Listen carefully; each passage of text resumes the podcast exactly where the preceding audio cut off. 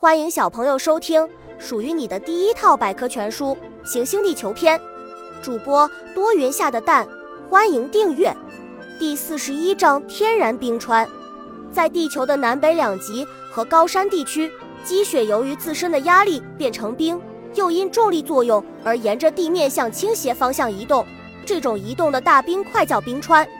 世界上许多大江大河都发源于冰川，因此。冰川是地球上重要的淡水资源，流动的冰川，冰川的冰晶体和晶体之间的空隙里包裹着水，这些水就像润滑剂一样，使冰川在压力和斜度的影响下缓缓地向下滑动。不过，冰川流动的速度是很慢的，平均每天流动几厘米到几米。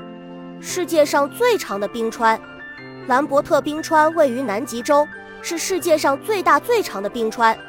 这条冰川由三个分散的冰川连接而成，以每年平均三百五十米的流速流注入海。这个冰川是在一九五七年由澳大利亚一批飞行员发现的。